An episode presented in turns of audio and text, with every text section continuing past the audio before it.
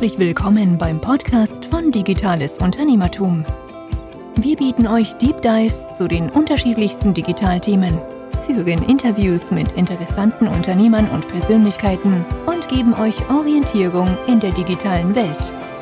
Begrüßt mit mir euren Gastgeber Thomas Ottersbach. Auf geht's! Schön, dass du wieder dabei bist. Bevor es mit dem Podcast weitergeht, möchte ich dir unseren heutigen Podcast-Partner vorstellen. Egal ob online oder vor Ort im Laden, unser ist dein One-Stop-Shop, wenn es um Bezahllösungen für dein Business geht.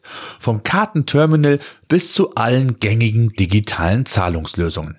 Egal ob du gerade mit deinem Business gestartet bist oder bereits ein Big Business aufgebaut hast. Bei unser gibt's für jeden die passende Lösung. Dank individueller Betreuung bekommst du genau das Payment-Paket, das du benötigst, um dein Business auf die nächste Stufe zu bringen. Kunden aus verschiedenen Branchen setzen bereits auf unser, wie beispielsweise Bitpanda, Red Bull Music, Decathlon, Tamaris oder FTI.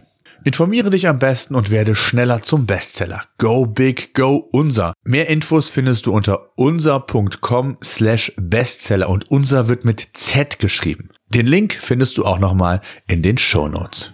Heute geht es um einen Recap ein Rückblick auf eine Online-Marketing-Konferenz, dem OMT, die sich sehr breit im Online-Marketing aufgestellt hat. Und ich glaube deshalb auch sehr spannend für euch sagen kann, welche neue Erkenntnissen, welche neue Inspiration ich mir einholen konnte. Und entsprechend vielseitig waren dann auch die Vorträge. Es ging um SEO, Social Media, E-Mail-Marketing, Web-Analyse, es ging um PR versus ähm, SEO, es ging aber auch darum, wie man mit Webinaren Leads generieren kann im B2B-Bereich. Ein Problem, was alle Konferenzen aktuell haben, man kann sich als Teilnehmer nur für eine begrenzte Anzahl an Vorträgen vor Ort entscheiden. Und auch so ging es mir und ich hätte mich am liebsten aufgeteilt, da im Vorfeld auch nie 100% klar ist, ob der Vortrag, für den man sich entschieden hat, auch wirklich einen weiterbringt. Ich fand die Vorträge, das vielleicht vorab, die ich gesehen habe, sehr gut. Ich habe nicht in allen Vorträgen Neues gelernt, darum ging es aber auch gar nicht. Dazu komme ich gleich noch, wenn wir die Vorträge hier im Einzelnen beziehungsweise die Inhalte und meine Learnings entsprechend hier besprechen. Kommen wir zunächst einmal zu der Art der Konferenz. Die ist wie vielerorts dieser Tage hybrid. Das heißt, es war eine gewisse Anzahl an ähm, Leuten vor Ort in der Pyramide in Mainz, da komme ich gleich noch zu, und ein anderer Anteil war online dabei. Die genauen Zahlen weiß ich nicht, aber ich fand es sehr gut gemacht, dass die Online-Community, die dem OMT quasi virtuell zugeschaut haben, auch interaktiv mit teilnehmen konnten, Fragen stellen konnten, die dann der äh, Referent auch entsprechend vor Ort auf der Bühne beantwortet hat. Ich fand es ein bisschen schade, dass da nicht mehr Resonanz war. Ich habe, glaube ich, jetzt ein, zwei äh, Fragen online, die gestellt wurden, mitbekommen. Vielleicht sah das in anderen Vorträgen aus. Ganz kurz zur Location. Die Pyramide in, in Mainz, ein schönes Gebäude, was nach einer Party-Location für mich aussah. Entsprechend nicht 100 Prozent war die Bühnenpräsenz der Teilnehmer optimal gelöst. Leinwände waren ausreichend vorhanden, keine Frage. Aber die Speaker waren zumindest in Raum eins und zwei, da habe ich mich vorzugsweise aufgehalten, sehr, sehr schlecht ausgeleuchtet. Also gerade in Raum zwei konnte ich so gut wie gar nichts sehen. Ich habe auch mal das eine oder andere Foto gemacht.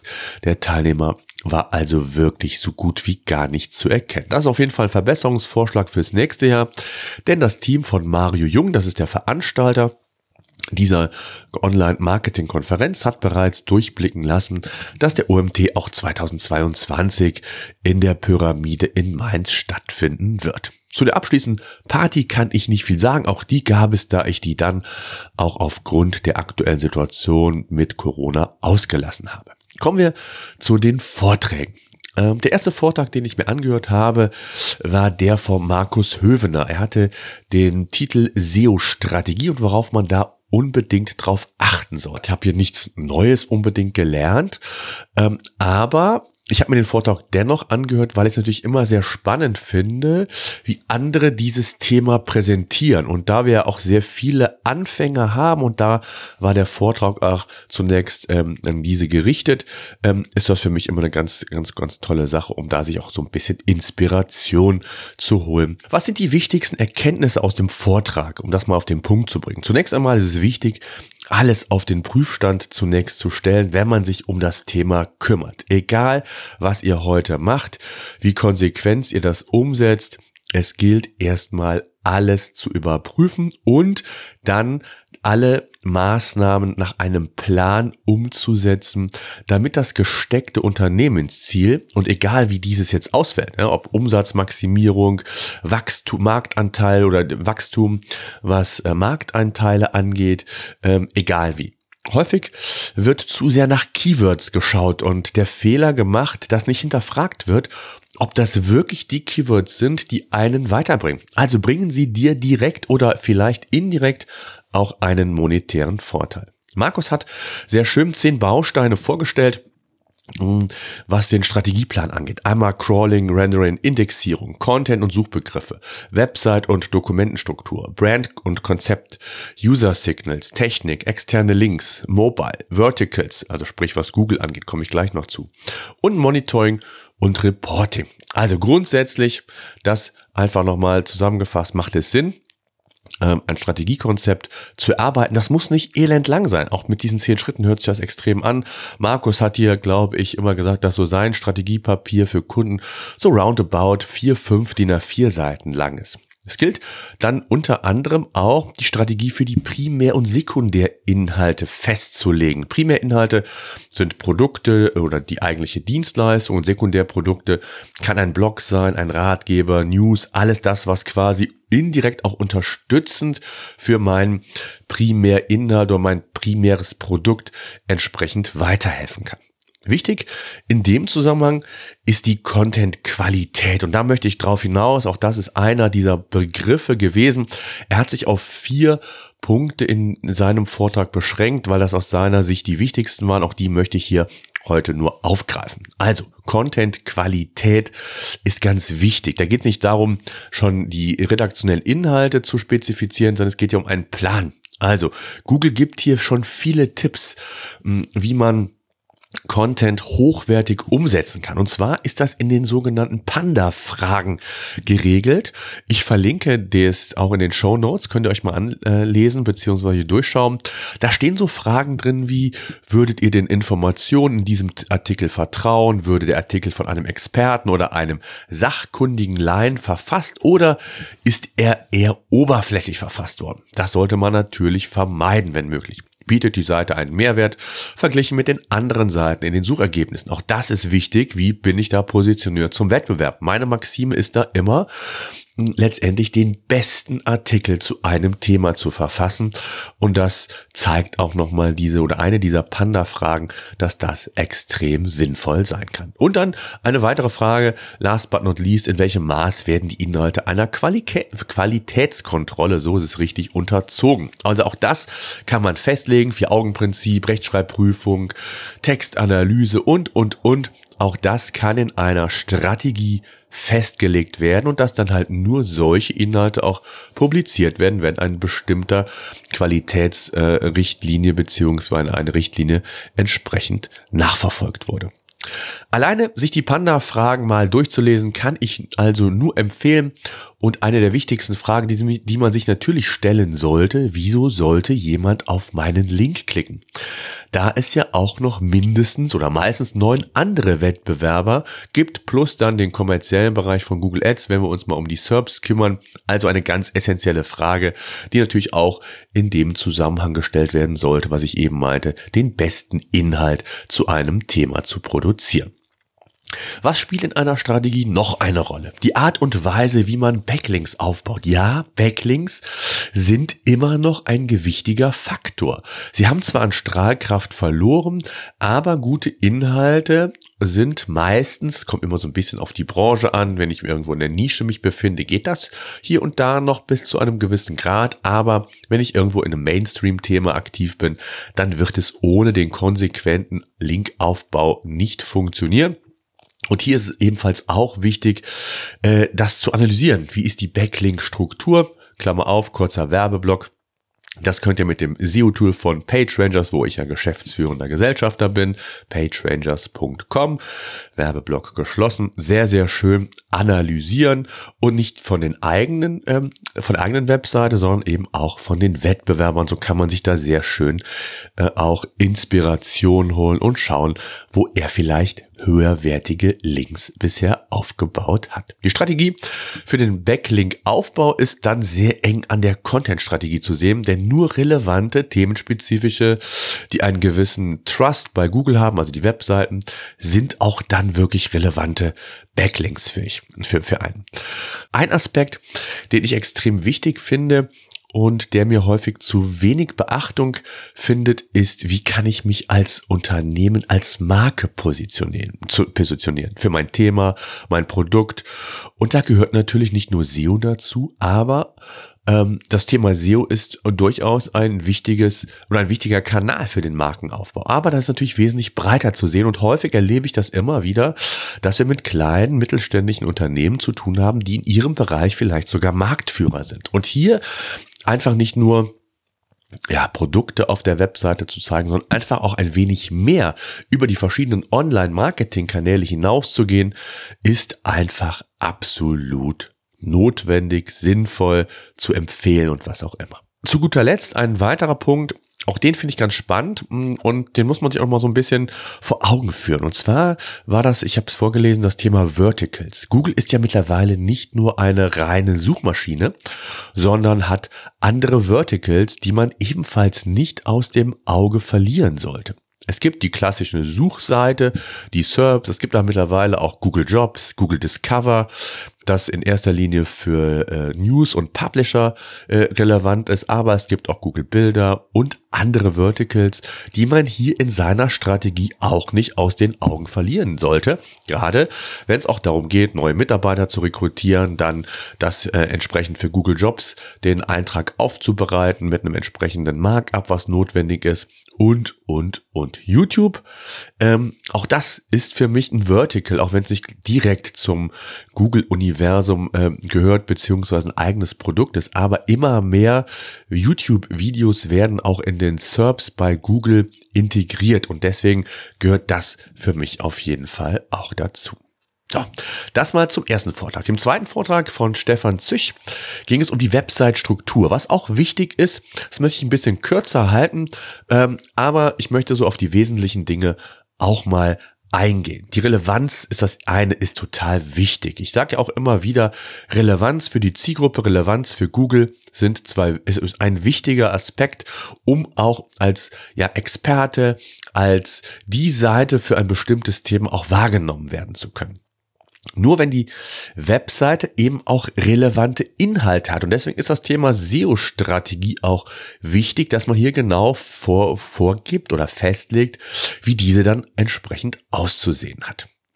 Eine wichtige Aussage bei Stefans Vortrag fand ich war, dass SEO und auch andere Kanäle müssen sich nach dem Content richten. Also es geht nicht darum zu sagen, ich mache jetzt SEO und der muss sich oder das Thema Content muss sich nach dem Thema SEO richten. Nein, im Zentrum steht der Content und dann muss festgelegt werden, welche andere Marketingkanäle können wie eingesetzt werden und entsprechend auf meine Unternehmensziele dann auch einzahlen. Also ganz wichtiger Aspekt da wirklich den Content in den Fokus zu nehmen, auch das sage ich immer wieder, das ist heutzutage das A und O. Und hier kann man extrem viele Fehler machen, wie man sich hier positioniert. Mein Paradebeispiel äh, für diejenigen, die immer oder länger mir zuhören, dass ein äh, Möbelunternehmen, Hersteller eines Möbelunternehmens eigentlich nur die Produkte quasi auf der Webseite ähm, zur Verfügung stellt und ein Newsbereich, wo dann sehr häufig, oder was heißt sehr häufig, nahezu, ich würde fast schätzen, 80, 90 Prozent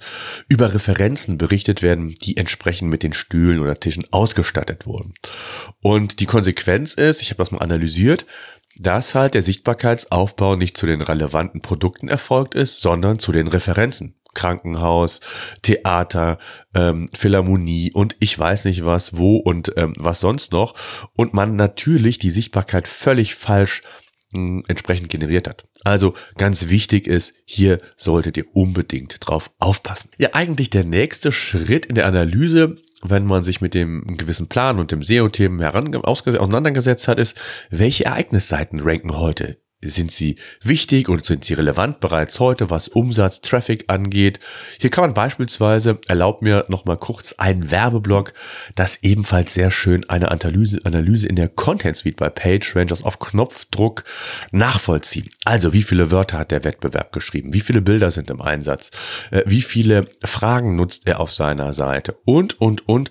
Da kann man auf Knopfdruck sich einen sehr schönen ähm, Eindruck darüber verschaffen, wie die Wettbewerbssituation aussieht und wie man seine eigene Content-Strategie bzw. seinen eigenen Contentplan dahingehend entsprechend anpasst. Ganz wichtig, und das sage ich auch immer, ist die Webseitenstruktur und die Frage, wie viele Klicks ist ein Nutzer von dem Inhalt letztlich entfernt, wonach er sucht. Also sorgt dafür, dass die Struktur der Webseite modernsten Standards entspricht. Das Thema User Experience und SEO spielt hier immer eine gewichtigere Rolle und auch das solltet ihr unbedingt auf, den, auf dem Schirm haben. Ja, kommen wir auf den Punkt, was, was ist wichtig? Aufbau so wählen, dass der Nutzer zufrieden ist. Weiterführende Links sind in dem Zusammenhang auch wichtig, interne aber auch.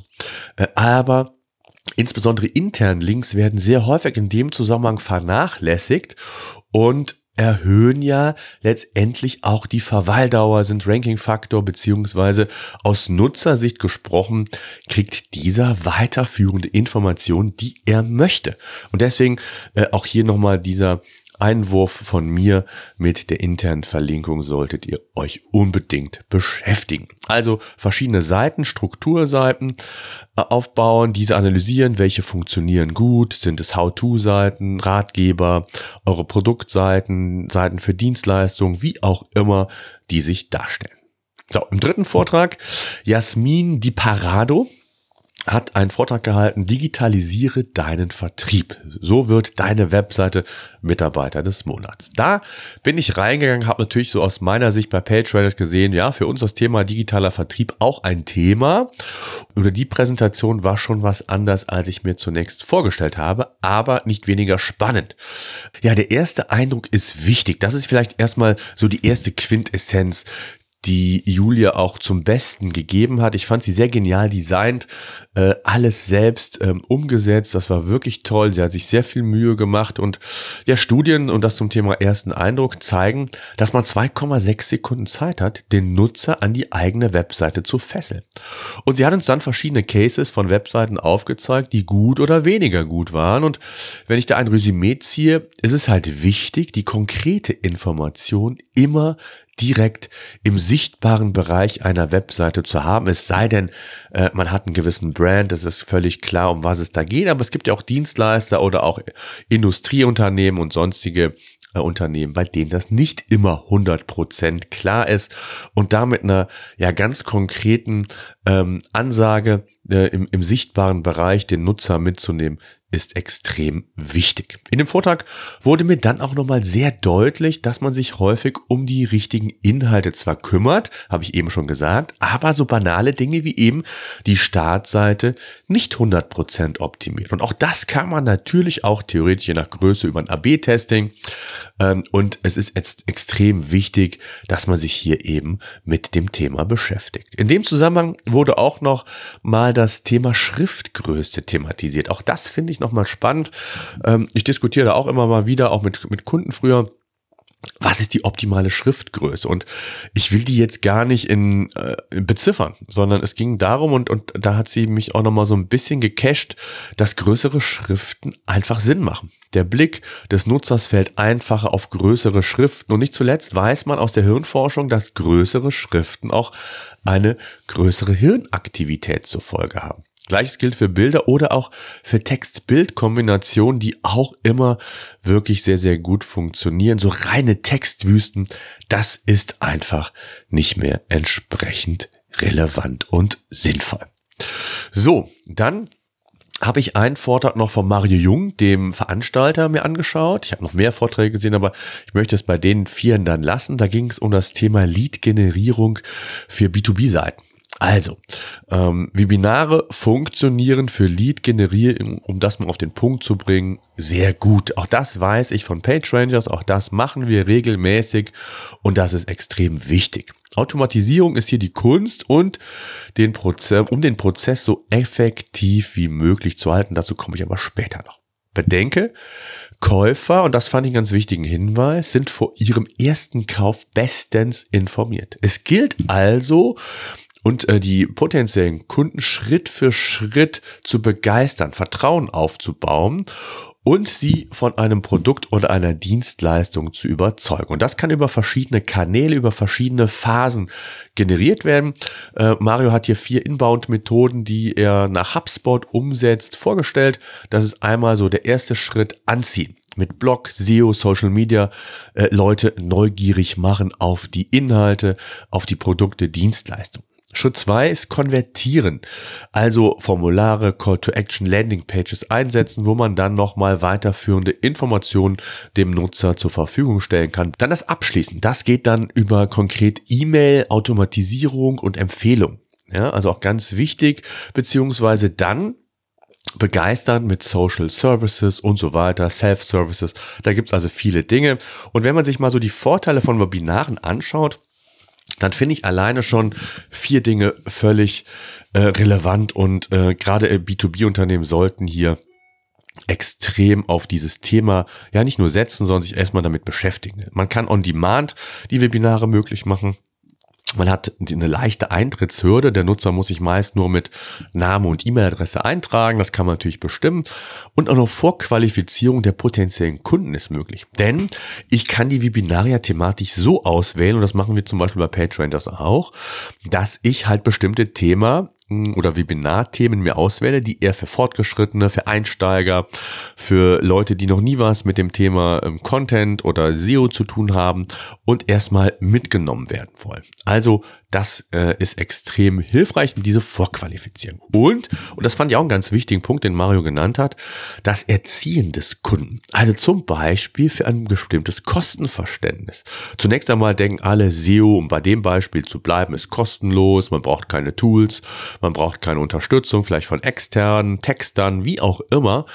SEO ist zwar langfristig gesehen meistens der günstigste Kanal, aber es ist nicht kostenlos. Und so kann man natürlich ein gewisses Verständnis über die Zeit aufbauen. So, dann hatte der Mario noch wirklich ein paar coole Tipps in petto, wie man sich denn ja, Webinar-Referenten oder wie man die Reichweite von den eigenen Webinaren letztendlich erhöhen kann. Zum einen kann man externe Referenten fragen, die eine gewisse Reichweite mitbringen, ob sie nicht Lust haben, was zu einem Thema zu sagen. Das wird auf den unterschiedlichsten Kanälen, in den eigenen, aber auch in denen des ähm, Referenten publiziert und so kommen immer wieder auch neue dazu. Man kann also über Ads noch ausdehnen.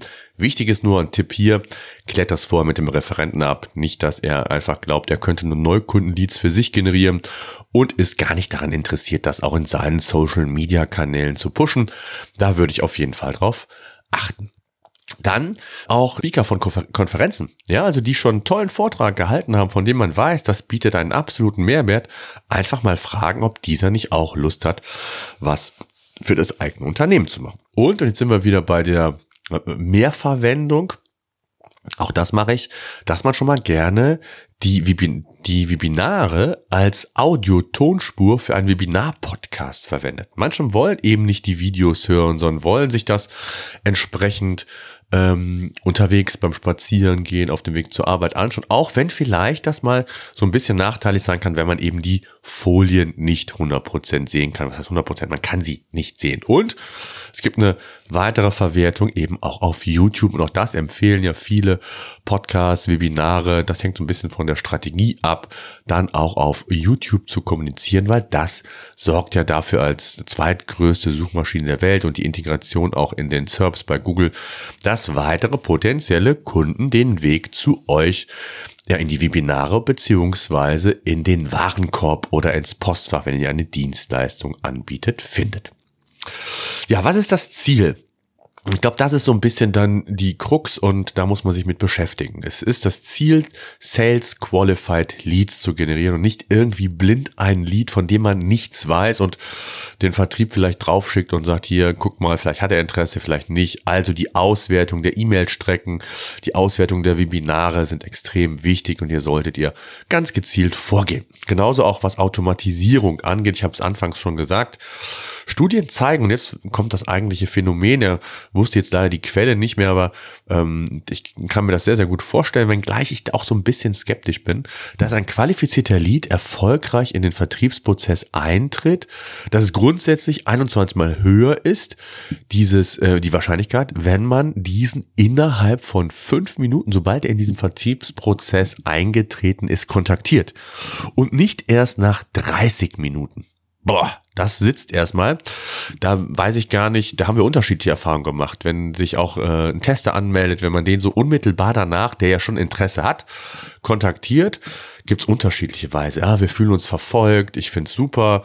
Also muss man so ein bisschen das austarieren, das würde ich jetzt nicht so äh, allgemein sehen, es sei denn, man hat irgendwie 100.000 Leads und da ist so dieser 5%, 10% Faktor, die dann da äh, nicht mit einverstanden sind, einem egal und es reicht mit den anderen Leads, dann kann man das machen. Aber da wäre ich grundsätzlich so ein bisschen mal vorsichtig und würde das einfach mal testen. Also auch ich werde das mal testen, äh, fünf Minuten, äh, nachdem da entsprechend ähm, der Lead generiert wurde, beziehungsweise der, der Kunde in den Vertriebsprozess eingetreten ist, dann wird er kontaktiert. Ganz einfach, wir testen das. Also, und B2B-Unternehmen, das ist noch eine weitere ganz spannende Kennzahl, kontaktieren ihre Leads im Schnitt nach 42 Stunden. Und das kann ich natürlich bestätigen. Das ist so, das machen wir auch in der Regel so, mal mehr oder mal kürzer, mal länger. Da achten wir nicht 100% auf die Minuten. Aber auch das werde ich testen und werde vielleicht mal drüber berichten. So, ganz zum Schluss noch, ähm, es gab auch Mittagessen und auch das möchte ich nicht außer Acht lassen und mit euch drüber sprechen. Es gab einen Genussbus. Ja, ihr habt richtig gehört, einen Genussbus, also einen ganz normalen Linienverkehrbus, der um, ähm, der modifiziert wurde und wo man durchgeschleust wurde, um an zwei Stationen Essen zu holen. Einmal ein Wrap mit gehacktes oder auch vegan und einmal Nudeln. Und das war dem geschuldet, dass Mario Jung und sein Team gesagt haben, wir müssen so ein bisschen auf das Thema Corona aufpassen, auch wenn äh, alles da unter 2G stattgefunden hat. Ähm, und ähm, dazu gab es dann noch ein ja kurzfristig eingeführtes Panel zum Thema Online-Marketing-Jobs. Das heißt, die Idee war, dass einige bei dem Panel über dem beiwohnten, andere schon essen gehen konnten und dann sich das Ganze so ein bisschen entzerrt hat. Das hat, glaube ich, nicht so gut funktioniert. Ich habe auch erst mal zehn Minuten mir das Panel angesehen. Das war aber ja eher für Leute, die einen neuen Job suchen, jetzt nicht für mich. Und bin dann auch raus und ehrlich gesagt waren da sehr, sehr wenige, die dem Ganzen noch beigewohnt haben. Und auch als ich vom Essen wiederkam und die immer noch dran waren, dann waren es nicht wirklich mehr. Also das, glaube ich, hat nicht so ganz funktioniert, aber insgesamt war das eine coole Idee. Das Essen war super, hat sehr, sehr gut geschmeckt. Die Leute, die das Essen ausgeteilt haben, von dem Caterer waren sehr, sehr nett und zuvorkommend. Also alles in allem muss ich sagen, wenn ich mal so ein kleines Fazit ziehe, eine sehr gelungene OMT-Konferenz, wo ich gerne nächstes Jahr wieder dabei bin und mir Inspiration hole, neue Ideen. Und darum geht's auf solchen Konferenzen. Networking ist ein Thema, logischerweise. Auch das darf man nicht äh, unter den Tisch fallen lassen, auch wenn natürlich so das Hybride mittlerweile gang und gäbe ist. Eine richtige physische Konferenz ersetzt das eben nicht. Und das kann ich eben nur empfehlen. So, ist ein bisschen lang geworden, aber ich glaube, es war auf jeden Fall der Rede wert. Und ich danke euch fürs Zuhören. Bis die Tage. So, das war unser Podcast für heute. Eine Bitte habe ich noch. Ich würde mich freuen, wenn ihr unseren Podcast bei iTunes oder über welchen Kanal auch immer ihr den Podcast entsprechend hört, bewerten und abonnieren würdet. Gerade wenn ihr keinen Podcast künftig mehr verpassen wollt, würde ich mich über ein Abo sehr freuen. Ansonsten, wenn ihr Fragen haben solltet, Themenwünsche, Interviewpartner, schreibt mir an podcast.digitales-unternehmertum.de.